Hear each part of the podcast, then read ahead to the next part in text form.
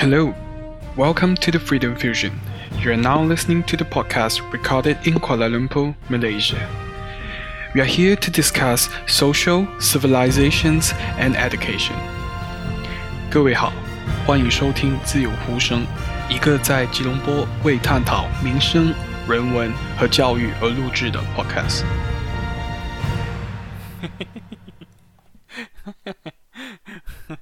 我笑死了。 好，Hello，大家好，欢迎回到这个啊、Freedom Fusion。其实上个上个星期的这个啊、播出之后啊，其实我没有在很多大众平台或者是比较多认识我的人的地方，比如说 Facebook 去放这个宣传啊，反而是我只是宣传在我自己个人的 Instagram，跟找一些比较在相关领域的朋友你们们呢去啊、做推广。然后希望他们可以给我一点意见，然后呃，给啊给我一些反馈啊，让我来知道怎样做好这个东西。首先，当然就是咳嗽声不能有了。然后啊、另外一件事情就是啊、很多人就投诉我讲话非常的小声啊。那是因为其实我住在的这个地方是一个呃大家一起共租的房间呢、所以为了不要打扰到其他人呢，所以我就会在这里用我。比平时更小的讲话声音来讲话，然后在后置的时候会尽量把它拉高它，让大家可以听到我的声音。今天的主题呢是当惯奴隶的你，坐地板呢、都要说好舒服。其实这个东西，这个呃这个主题的这个起源呢，是因为前几天呢、我看报纸说这个泰国的这个捷运呢啊开通了。然后泰王带着他的这个妃子，还有众大臣们呢，一起去坐在这个新的这个捷运里面。在这个捷运里面呢，因为泰王的这个泰国王室的传统就是啊、只要啊、你你你的地位呢不可以超过国王，不管是坐着还是走，就是你走路你要走在。国王的后面，你坐这呢，当然你要坐的比国王更低，所以常常我们会看到在呃很多拍照的时候啊，还是在呃新闻媒体上面，我们能看到泰王是坐在椅子上，然而他的大臣甚至有时候是妃子啊，只要你的地位是低过泰王呢，你就要匍匐在地上了啊。这个其实，在很多的呃古代这个威权体制啊，我们常常能看到这样子的事情啊，比如说我们啊、中华文化里面啊啊。这个皇上呢，他永远永远就是坐在这个大明殿的时候呢，他是坐在最高的地方，然后台下就文武百官啊，跟他做叩拜，皇上万岁万岁万万岁啊！然后到清朝的时候，甚至还要打自己的袖子几下，然后在走出宫门之前呢，你要你不能背对着皇上哦，你要正正视着皇上，这样子慢慢的退后退后，退到你在王上的视线以外了之后呢，你才可以走回你正常的道路。这带我们呢去看看啊，给我们一个了解哦，就是呃，在今时今日啊，我们所在的这个国家，或者是所在这个这个世界里面呢，啊，其实还是有非常多的呃风啊比较君主的有君主的制度啊，但是呃到时至今日为止呢，呃有皇有有王有皇这个事情呢，跟呃有有政府这个事情呢，其实已经不相冲突了，因为呃。在英国开始呢，他们在很多的革命爆发之后，就建立了这个呃这个这个制度啊，就是呃从君主专制变成了这个君主立宪，就是在君主在立这个宪法底下呢，我们会共同有王跟民意代表来管理这个国家。好，那今天我们就不太多讲这个啊呃，呃 theory 的东西了，我们就啊、进入我们的主题了。从我们的这个主题呢，就可以看到今天我们要讲的东西，大概就是，呃，传统的这个奴役的思想，把我们带到我们今天的这个这个今天的这个呃这个这个主题里面。我们今天这个奴役的思想带到我们今天这个呃要要要讲的主题里面了啊。所以我们今天其实要讲的就是，其实呃在上两个星期嘛。好像马大的新青年的这个领袖呢，就因为发表了一些言论啊，就是据新闻媒体所报道，是因为他所发表的这个言论呢，因为已经侵犯到了啊国家元首，所以就啊被有心人士炒作，并且在警察在并没有任何呃呃这个 warrant 的底下呢。啊！就冲进他的家里搜寻他的东西，并且不给在场的这个领袖做手机的拍影片存证。事后呢，他在那边好像关了，不知道有一天吗？就不是很清楚。但是他现在他已经是安全出来了。然后前几天呢，呃，过去这个执政党的这个领袖纳吉呢，就发表了一个东西，就是他看到呃许多这个这个这个这这个马大兴青年的代表啊，被被抓捕的时候啊，有一些人就去警察局门口示威嘛。然后在这些人示威的这个手上拿的这个符条里面呢，他们写的英文居然是错的，而且有些不是是错的，非常的离谱啊，好像国家的名字啊、spell 错啊，或者是这个啊啊、比较笼统的 英文的拼字都是拼错的嘛。这这其实这这个事情由他来讲是还蛮好笑的，但是啊。但是他他他也是言之有理啦，就是他要贯彻一点，就是哦，我们在啊、在搞学运的时候啊，同时也要有一个贯彻始终的事情，是我们当然也是学生啊，要学的东西我们要学好，不然的话啊、如果我们学不好，然后我们一味的往前冲呢，就只是招人口舌哦。当然我我本身是支持自由民主的制度啊、我也赞同他的立场。就是其实这个这位领袖被逮捕呢，其实因为他是啊法律系的学生，他要的东西只是啊呼吁政府啊，呼吁我们的国家元首啊，尊重我们的宪法，尊重宪法的制度就是啊皇室不能干政，所以这个事情我就不多做呃额外的去讲，免得招招惹招惹这个 啊我们啊这个后果没有办法去承担了，所以就不多不不多说。然后呃，今天我们比较主要来讲呢，就是从这个新闻的角度我们来看，因为这几年呢，我们就比较多看到的是在台湾啊、香港啊，泰甚至是近期泰国也发生了很多学运。然而在马来西亚啊、所发生的学运呢，却非常少的提及。那是因为哦，呃，我们华人作为这个比较。常常被人家称真为啊啊称为啊外来者的这个这个人种啊，总是被啊，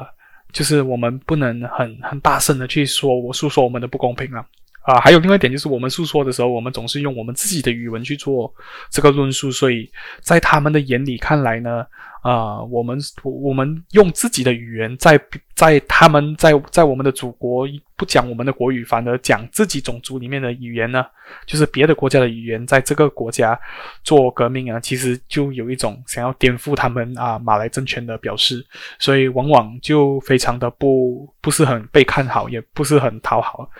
但是啊，这几天我在看一本书啊，这本书叫做《The Concept of 啊 University》，其实是由这个啊 Kenneth Minogue 所书写的。好，Kenneth Minogue 本身呢，其实已经过世了。然后在这个啊，在这本书里面呢，其实他就有探讨早期的大学制度跟现在的大学制度。然后我们就非常啊，我在我在读这本书的时候啊，就非常的压抑的发现啊，啊，在早期的时候呢。其实大学的学额啊，就是在第二次世界大战之前啊，大学的学额其实是通过国家的政治管理，因为大学生出来，他们是代表一个社会的精英，并且他们是由国家所选取的精英才能去读这个学啊，这个这个大学。然后你大学出来了，你拿着大学的文凭呢，你未来呢，你就最少能够成为这个社会中的中产家庭，中中产的这个家庭啊。这个中产阶级的分子了，但是啊，随着我们的现代这个社会的这个呃演变呢，大家都想要自己的孩子未来可以不用那么苦，大家都想要自己的孩子未来都可以成为最少中产的这个社会分子呢，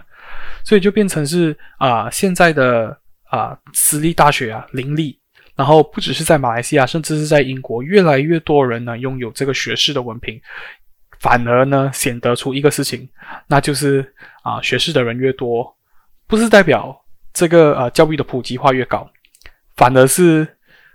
首当其冲，我们所看到的事情是文凭越来越没有价值。所以，就为什么现在我们能看到的比较多人，我们常常听到人家说啊，读大学其实一点用也没有啊，就是啊拿一个文凭什么也不会啊。其实这个就是啊普及教育啊所带来的这个坏处。当然了，这一点呢是能够非常的被呃很多人去做呃抨击，因为它是一个很 controversial 的东西。啊呃，打一个比方来说了，就是讲啊，如果我们说普及教育啊，就可以让比较少的人啊，就是啊产生精英，就啊反而是让更多的人去做蓝领的工作。那那那你想做这个蓝领的工作吗？那如果你不想的话，那又是怎样的？啊，当然在书中里面啊，作者也是有引述啊，比方说我们看共产党、共产国家或者是社会主义的国家，像是朝鲜。朝鲜这个国家呢，它一年有九十八千的这个呃预算呢，是放在啊、这个军事上面，其他的呢，它会放在他们的国家教育，也就是说，他们国家的义务教育呢，是每个人至少读到高中，然后有非常的集权的这个呃，然后有非常的集权的这个呃大学政策，就是啊、呃、很多人都能够上大学，然后呃女生啊、呃、不管是男生女生啊啊都是要当兵，但是之后出来。啊，你你都都是会上大学的，啊，非常的人很非常的多人上大学，这其实就是共产主义的目标啊，社会主义的目标就是大家都得到相同的幸福，大家都得到相同的理论。可是啊，我们共产国家其实我们不说中国，因为中国其实在邓小平之后就改革开放了，但是你看啊，朝鲜他们的国民有真正的非常幸福吗？然后他们的国民有真正的因为这个普及教育受到啊、受到非常不同的待遇吗？就是其实就是在这个作者所提的咯啊、更更多的人呢去读大学，非但没有让这个这个体系啊显得我们的国国民啊非变得非常优秀，反而我们制造出了一堆啊、非常平庸但是拥有大学学位的人。啊，这是这一点，其实是要建立在一个前提之下，是因为在古希腊文里面啊，大学其实翻译成现在的文英文呢，就是 academy。其实严格讲起来呢，它是一个中书院，然后是像呃古代的这个中国政府里面的翰林院一样，它是一个非常集中的地方。然后我们挑选国家的精英，把他们关在一起，让他们去产出国家更强的东西。就像今天，其实美国拥有很像。比如说一些像啊、UCLA，像啊、呃、MIT 啊、呃、Cambridge、Harvard 这些啊、比较有有世界排名领先的这个大学呢，他们并不是让你想进就进啊，而是通过一系列的笔试，然后在分数线以上，你才能进到里面去读书。当然，马来西亚也是有，但是马来西亚啊、所选择精英的这个方式呢，还是像我们之前所说的，他们想要让。每个民族拥有的中产阶级人士是一样的，因为在我们独立之后呢，啊、其实很快的，他们就马上发现了，啊、在国家这个比较城市中间的这个呃啊人群呢，大多啊都是华人或者是印度人，反而呢，在这个啊、马来族群呢，他们在乡下务农啊啊、甚至是做其他工作比较边缘城市的是比较多的。所以就导致他们开始会害怕在，啊独立之后的二三十年，倘若他们没有做任何的啊、这个种族和谐的这个措施呢，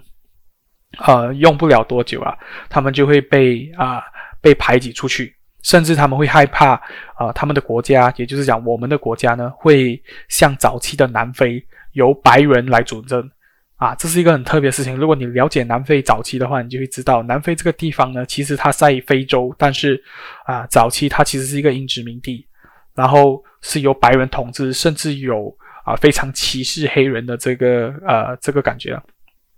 所以他们害怕他们的国家啊，就是我们的国家呢，对不起，是我们的国家啊，这个啊马来人会慢慢被边缘化，所以我们推行一个东西叫做固打制。固打制这个东西啊，相信非常多人都了解到，它其实如果你是啊个遵循这个国家教育的这个脚步呢，其实你在如果你不读华小，你你进中学开始呢，你你就啊慢慢会了解到，好像在 Form Four 升 Form Five 的时候呢，你会发现到一个事情，就是诶，明明我的 PMR 或者是我的 PD three 成绩呢是啊可能班上的前十一名。我是第十一名啊，但是啊、如果当年呢，呃，那个呃，Science 班呢，就是我 Form Four 的 Science 班呢，只是需要录取二十个人的时候啦，啊、我拿第十一名，其实有很大的可能我是没有办法进到 Science 班的，因为根据种族分配呢，啊、呃，十个人里面呢，我们有六十八线，也就是讲我们的啊、国家有六十八线的马来人，有二十八线的华人，还有十八线的印度人跟十八线的其他族群啊。然后，如果是按照这个固打制的分配呢，啊、我们的这个班级假如有十个空位的话，我一定会选啊、呃、六个人是马来人，然后两个人是华人，一个是印度人，还有一个是其他种族的人啊。然后在这个情况来看的话呢，如果你在班上，甚至是你是华人的里面的第三名，其实你是不能进到这个班级里面的。这就是顾打制的分配安排。甚至有许多人呢，他们到读到了呃这个呃 Form Five 完了之后呢，他们开始读 Form Six。Form Six 你要考 STPM，然后甚至之后去国立大学，他们也没有办法。虽然他们的 Form Six 考到很好的成绩，但是他们没有办法进入啊、这个国立大学。他们想要读的科系里面呢，因为每一年国立大学所收的这个科系，当然还是追寻着这个顾大志的精神，因为我们的国家现任的政府呢是非常相信啊、只要通过这个大学的教育呢。啊、我们能够产出一个定量的中产阶级人士，就是一个定量的啊、精英分子。然后这些分这些精英分子呢，能够代表这个族群的啊、这个骄傲。也就是说，如果我今年我培养出啊一百位里面呢，我有六十位是马来人，然后我有二十位是啊、华人，还有十位是印度人的话，这样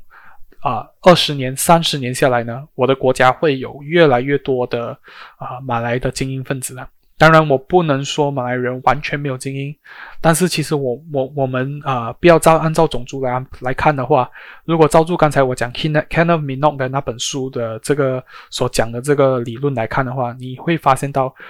很大量的人得到大学文凭，然后让还有一堆资质平庸的人，他们进到学校里面之后，其实对于这个学校来讲不是好事，因为。这是一个环环相扣的事情啊。大学可以一年有人没有毕业吗？但如果今天进来的人，大学大家的这个水准都不高，那我要怎样安排我每一年的考试及格分数线？啊，这这是这这是我不知道，我乱说的，就是去去就是让为了让大家去思考啊啊啊，为什么为什么我们需要顾打字这个东西？然后。你会发现，其实顾打字这个东西，它有它的好啊，当然它也有它的不好。其实它很笨，因为啊、呃，它其实只是为了让更多相关特定的人进到大学里面，这个就是它的不好。但是当然，另外一件事情就是，其实他们所担心的事情也不是没有可能发生，毕竟有先例。如果如果按照这个没有顾打字的安排，我我其实敢老实说，啊、可能今天进到。国立大学的六十八线都是华人，然后这个国家叫马来西亚。我因为英殖民的关系呢，其实我们的种族非常的分裂，所以这是一个很长远的事情啊，但是值得探讨。啊、接下来呢就要讲另外一个事情，就是因为我其实本身呢读的是独中，独中完了之后呢，我也没有参加国家的这个啊、大学的这个考试，所以我拿到比相对像 O Levels 的 S B M。跟本来应该要去读大学的这个读总统考文凭啊，但是两个都考得不是很好，所以我最后是从啊、呃、diploma 开始读起，在私立大学里面啊、去去研究去读书。然后这几年我发现到一个事情，就是马来西亚的私立大学呢，我我不了解外国，但是马来西亚的私立大学有一个比较笼统的啊、这个是啊、呃、这个呃现象，那就是啊、我们的私立大学呢只开办。他们认为会赚到大钱的科系，比如说你像看啊，像像好像国立大学，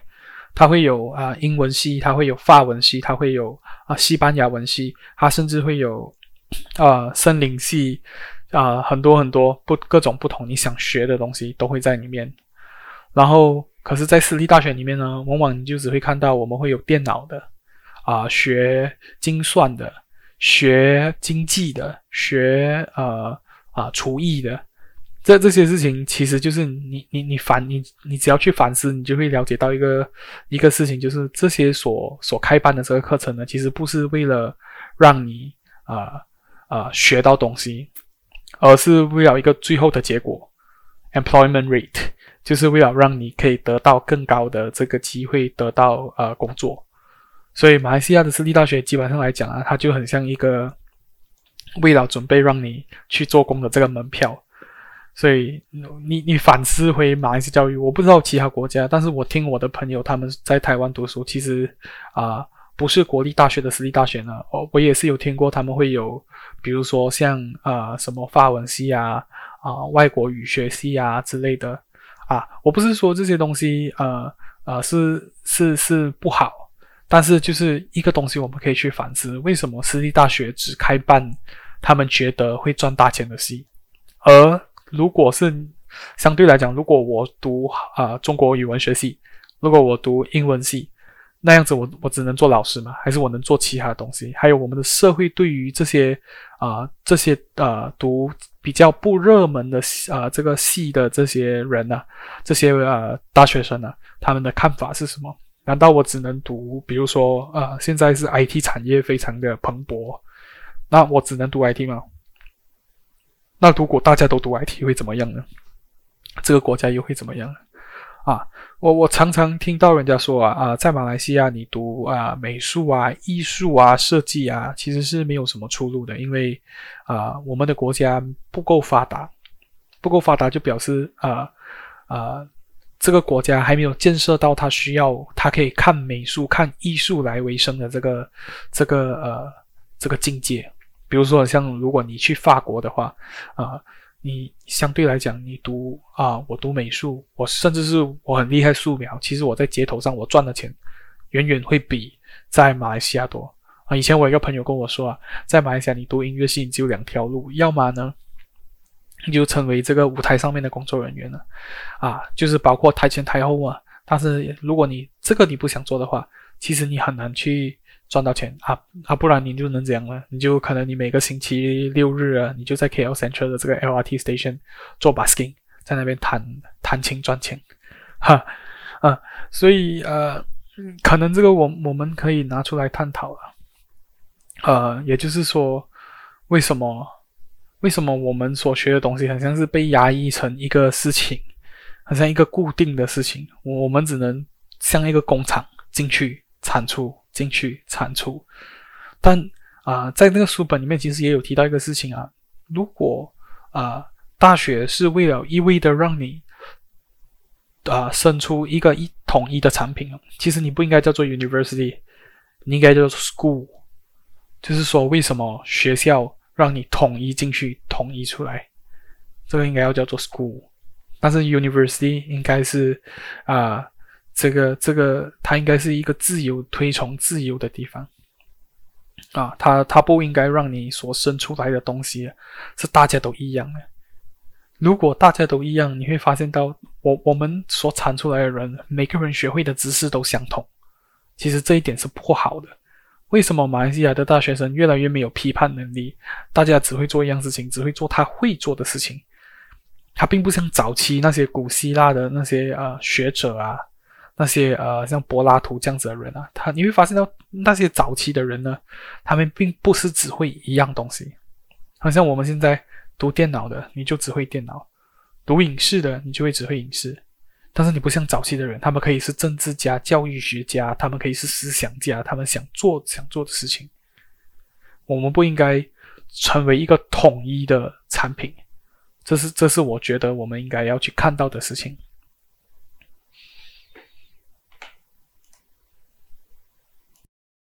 好哦，我这里再补一点哦，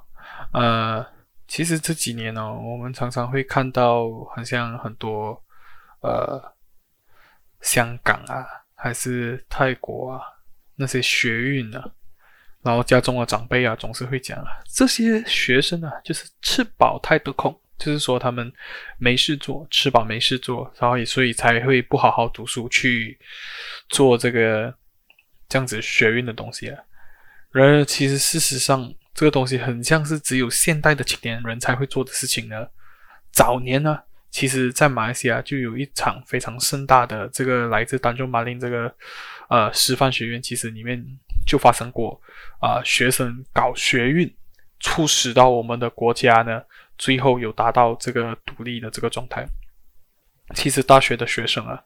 为什么我前面提到我们不应该要有一个统一的思想？我们不应该啊、凡是老师说不能说老师，sorry 啊，这个 lecturer 就是讲师啊，跟你讲是你就点头，因为大学这个地方啊，它不应该是让你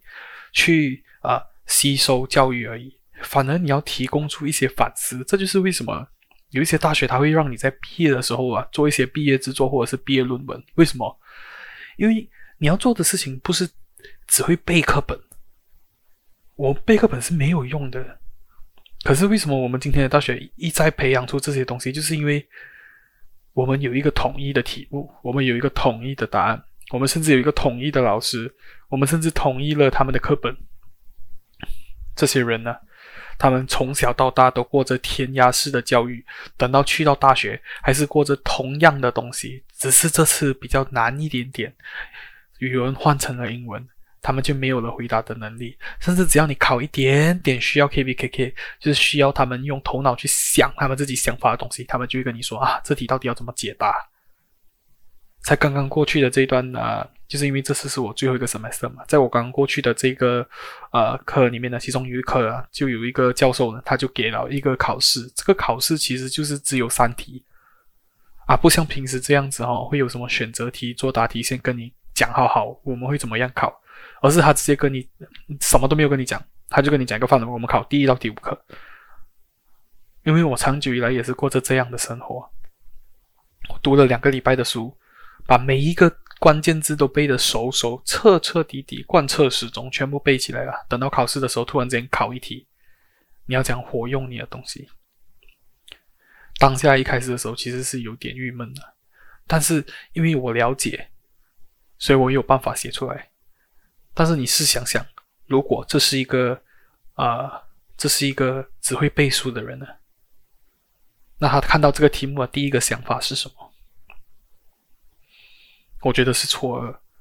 所以就就是当这些啊、老比较年长的这一辈的时候，一直告诉你啊啊、你要你要做一个好做好学生的本分，学生的本你你要做好一个学生的本分啊，学生的本分啊，就是。啊、学生的本分呢、就是你要好好的去读书，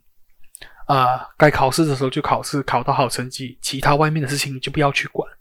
安安稳稳等到你毕业之后再去找一份好的工作。时间到了，你要组建一个家庭。然后到时间到了，你为什么还没有生小孩？你要生一个小孩，你要生一个小孩、两个小孩、三个小孩，让大家和和融融、开开心心。差不多到三十五岁的时候，你要出国旅行。你出国旅行，你要你要拍照，你要放在你的脸书，你要成让你自己显得你自己活得很好。你不只要出国旅行，你还要负担起房子，还有父母的旅行，你父母的快乐也包揽在你的身上。这些所谓的有 format 的幸福。充斥着我们的人生。然而，今年因为这个呃武汉肺炎的这个事情呢，打乱了我们原本所有看事情的方法。有许多人他们没有办法承受突如其来的这个改变呢，非常的压力，所以我们一再的看到很多人在自杀。当然，这不在我们今天的这个考量当中。然而，追根究底，大学是不是应该还要继续这样子？填鸭用填鸭式的教育去创造一代又一代，同样的没有理想、没有想法、不敢去反对现在的事情到底是对或是错的人。我们所培养出来的大学生只有一个面向，那就是他自己的本科面向。他是读什么科，他就是什么人。他不会对于他自己以外的事情有更独到的见解，甚至他有时候。不敢去讲，因为我们的国家早就安排好了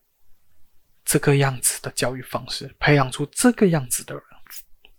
几年前呢、其实我在啊、教会里面当过呃青年团的领袖，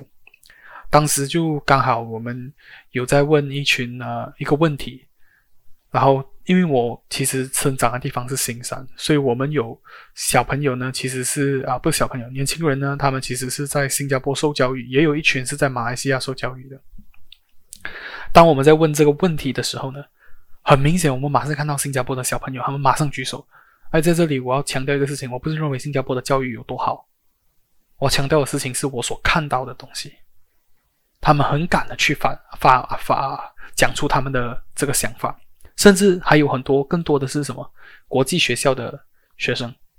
因为这几年呢、因为他教育部的开放，我们不再只有国家级的学校或者是华校独中这样子来，只有这两种区别，越来越多的呃国际学校。用他们自己国外的方式来教育小孩子的时候，你就会发现到，诶，他们很敢表达。反而是我们自己国家的学生，像读中生啊、国中生啊，他们遇到问题，尤其是有时候这些问题是他们不熟悉的语言，像是英文，就算不是英文，是华语，他们也不敢讲。为什么？只有一个原因，他们怕错，他们怕被笑，他们怕他们讲的东西是不对的。为什么你会害怕这个东西？是不是我们的教育有问题？好，休息一下。等一下，呃，我们回来的时候，我们再讲一个故事。这个故事是关于到学校的故事。OK，欢迎回来。呃，这里我来讲两件故事啊，讲了两件故事，日常喷发，把以前要讲的感觉搞笑的事情啊，就讲出来，让大家笑一笑。笑完了，那今天差不多也要做一个尾声了。好，两件故事都是在我中学发生的，都是我觉得很极权、很很搞笑的事情。第一件事情呢，就是呃。在我读高高二，第二个高二就我六级，第二个高二的时候，有一天就下雨。其实，在我刚刚进去这个学校之前呢，他们就有说过，啊、我们做什么事情都必须要报备，报备就是一个责任感，就是讲，啊、你今天就算你去做工之后，你没有来，你也要跟你的上司讲，你不能就这样子没有来。就算你真的病很重，你明天来，你也要把这个事情去解决。你不能，你不能让他就这样子不了了之，因为这是一个责任的问题。所以呢，啊、他们就啊、要训练这一点。所以，因为我以前是住新山，然后我学校是在古来，所以啊、差不多是有半个小时的间距。然后啊、单单搭车就要搭八个小时。所以有时候啊、因为那时候我以前是搭这个呃啊、这个学校巴士。就是我们额外付一笔钱，然后让请这个巴士司机载我们到这个学校，所以偶尔会啊会啊把鞋淋得很湿，就这样子。这个故事是发生在前一天下雨，结果我的校鞋淋湿的这个前提之下，我隔一天我就穿拖鞋去学校了。然后在去拖鞋去学校的时候呢，我就去训导处报备。他在训导处报备的时候，我就跟他讲哦，什么原因啊？我就告诉他们。然后突然之间那一天呢，那个呃这个训导处的这个职员呢，他就不。不受理我的事情，他就告诉我，在我在那边等，等等主任来上班。主任来上班的时候，他看到我，他就了解了这个情况，他就跟我讲：“哦，这样你没有穿这个校鞋，呃，我要记你一个缺点。”然后我就啊，为什么要记我缺点？因为在我的印象里面，啊、在我的印象里面，其实是我来告诉你，就代表我是来。投案，我来自首嘛，就讲我来报备啊，这样子这报备才有意思啊。因为有一大堆人，他们其实穿拖鞋，他们躲在学校一整天，躲在科室一整天，然后就回家啦。为什么我来报备，反而我要啊、我要被被记缺点了？他就跟我说，你不了解，这是因为学校的统一性。当下我一听到这个统一性啊，我就觉得很奇怪，为什么我们的学校要创造一个统一性，而不是一个人性化的学校？它不能让你有自由的思考，它不能让你有啊、去反抗他的这个权利。当下我就很，我就觉得很很不以为然，我就直接讲，这样这样我为什么要来报备？哪里知道他一听到这个事情，他就马上啊、马上暴跳如雷，突然间拿出他手上这学生手册的事情，他就跟我说：“你要跟我你要跟我比谁的谁更了解校规吗？” 我然后我就觉得哈。Excuse me，你要玩这样子的东西？当下我就觉得我我已经不是在跟一个成熟的大人处理事情了，我反而好像是在跟一个小孩子吵架一样。所以当下我就说：“好啊，你要记就记吧，反正我也没有想要读多久了。”他听到这一点就，嗯，所以我就就是从那时候我学会一个事情啊，如果你要跟小孩子吵架，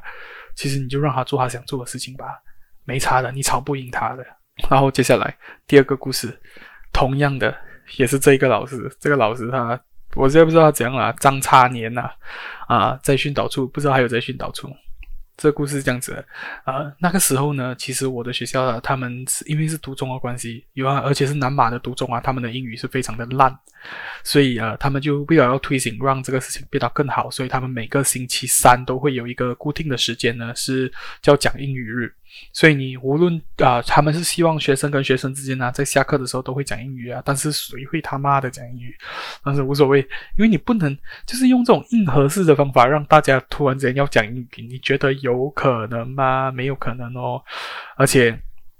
啊，先不说这个很好笑的规则了。可是他们为了要推广呃这个事情呢，所以所有的部门呢，在星期三需要讲英语。不过搞笑的事情来了，其实有些。部门的主任啊，他们不学英语，他们的英语甚至比学生还烂，所以他们没有办法用英语沟通。所以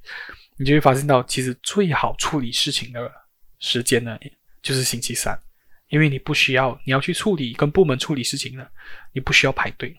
因为你只需要讲英语。但是这个是建立在。那一个部门主任他会讲英语的前提之下，如果他不会，那那你你看他那天你们就很尴尬了，大家都不知道要说什么。如果他硬硬跟你讲英语，就叫鸡同鸭讲。好。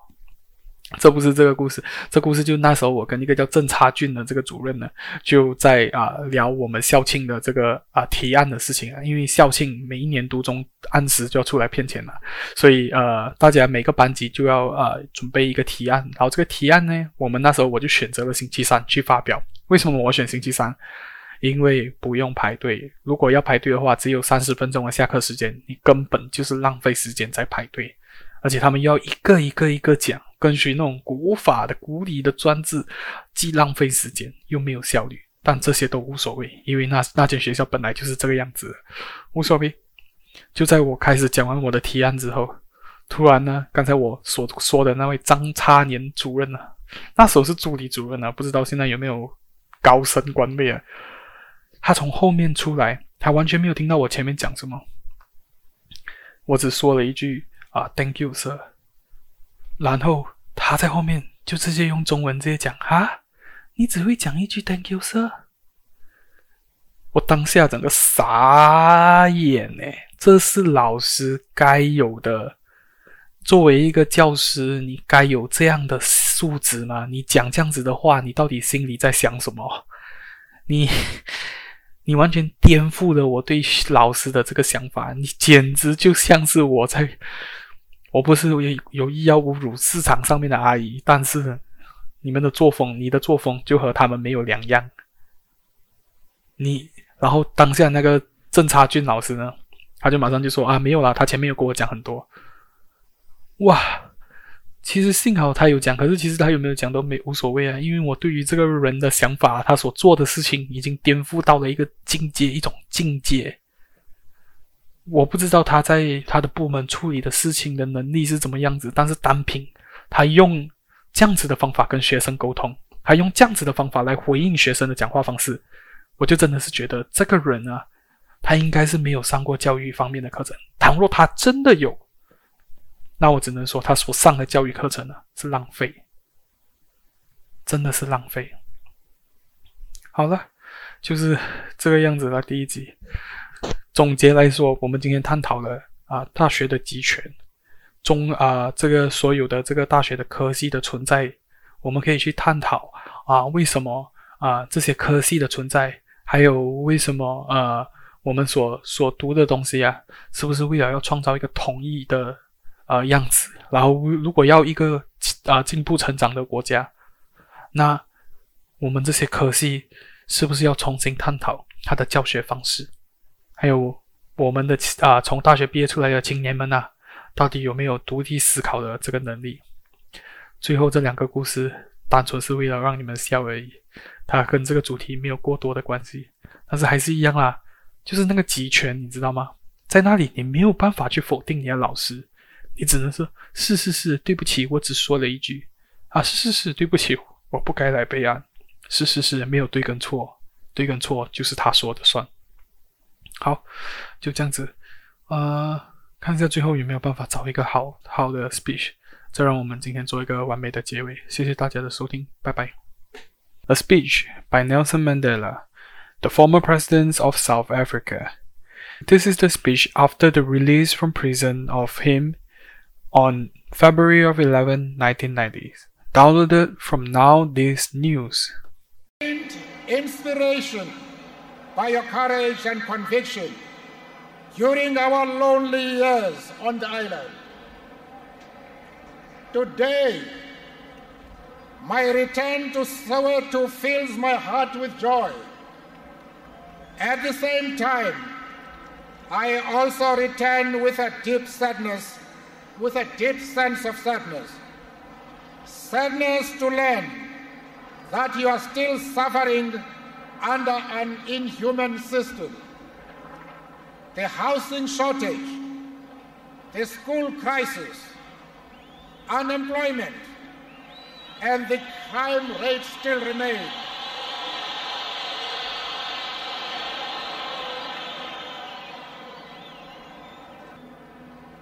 The crisis in education that exists in South Africa demands special attention. The education crisis in black schools is a political crisis. It arises out of the fact that our people have no vote and therefore cannot make the government of the day responsive to their needs. Apartheid education is inferior and a crime against humanity. Education is an area that needs attention, that needs the attention of all our people, students, parents, teachers, workers, and all other organized sectors of our community. Let us build disciplined structures SRCs, a United National Teachers Organization, parent structures, and Parent Teacher Student Association, and the National Education Crisis Committee. It has been the policy of the ANC that though the school and the entire education system is a site of struggle, the actual process of learning must take place in the schools. I want to add my voice, therefore, to the call made at the beginning of the year that all students must return to school and learn.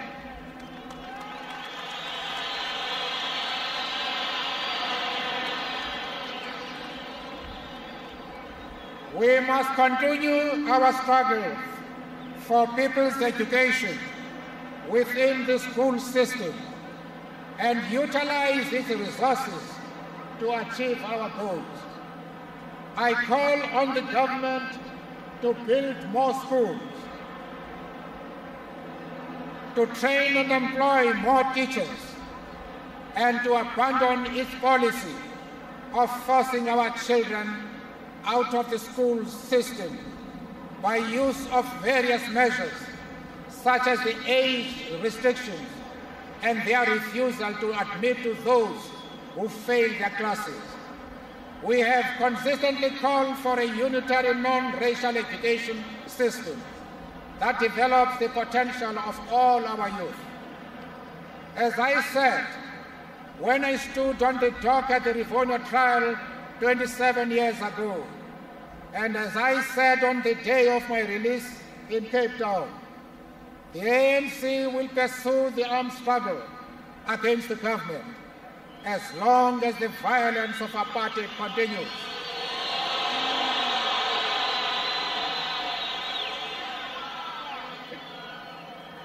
A new South Africa has to eliminate the racial hatred and suspicion caused by apartheid and offer guarantees to all its citizens of peace security, and prosperity. Can I just have a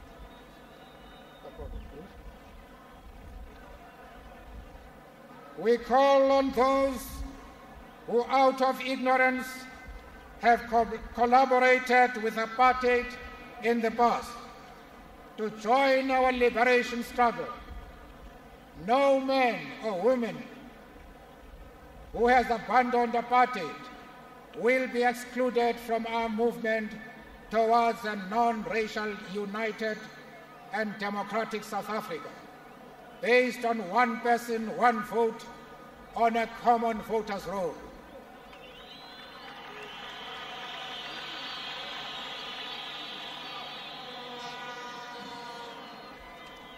Our primary task remains to unite our people across the length and breadth of our country. Our democratic organizations must be consolidated in all our sectors. Democratic political practice and accountable leadership must be strengthened on all fronts. Our struggle against apartheid, though seemingly uncertain, must be intensified on all fronts. Let each one of you and all of our people give the enemies of peace and liberty no space to take us back to the dark hell of apartheid.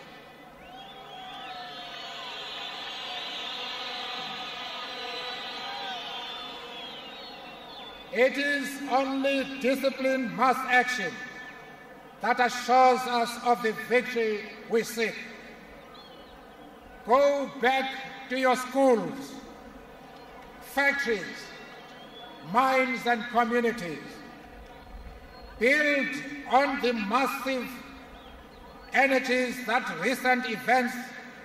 in our country have unleashed by strengthening disciplined mass organizations.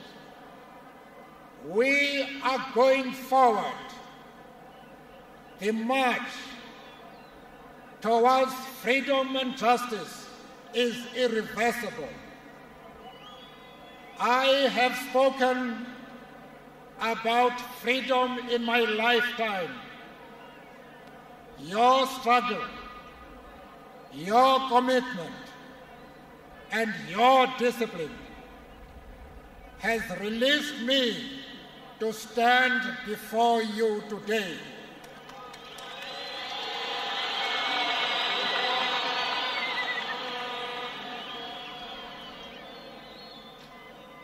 These basic principles will propel us to a free, non-racial, democratic, united South Africa that we have struggled and died for.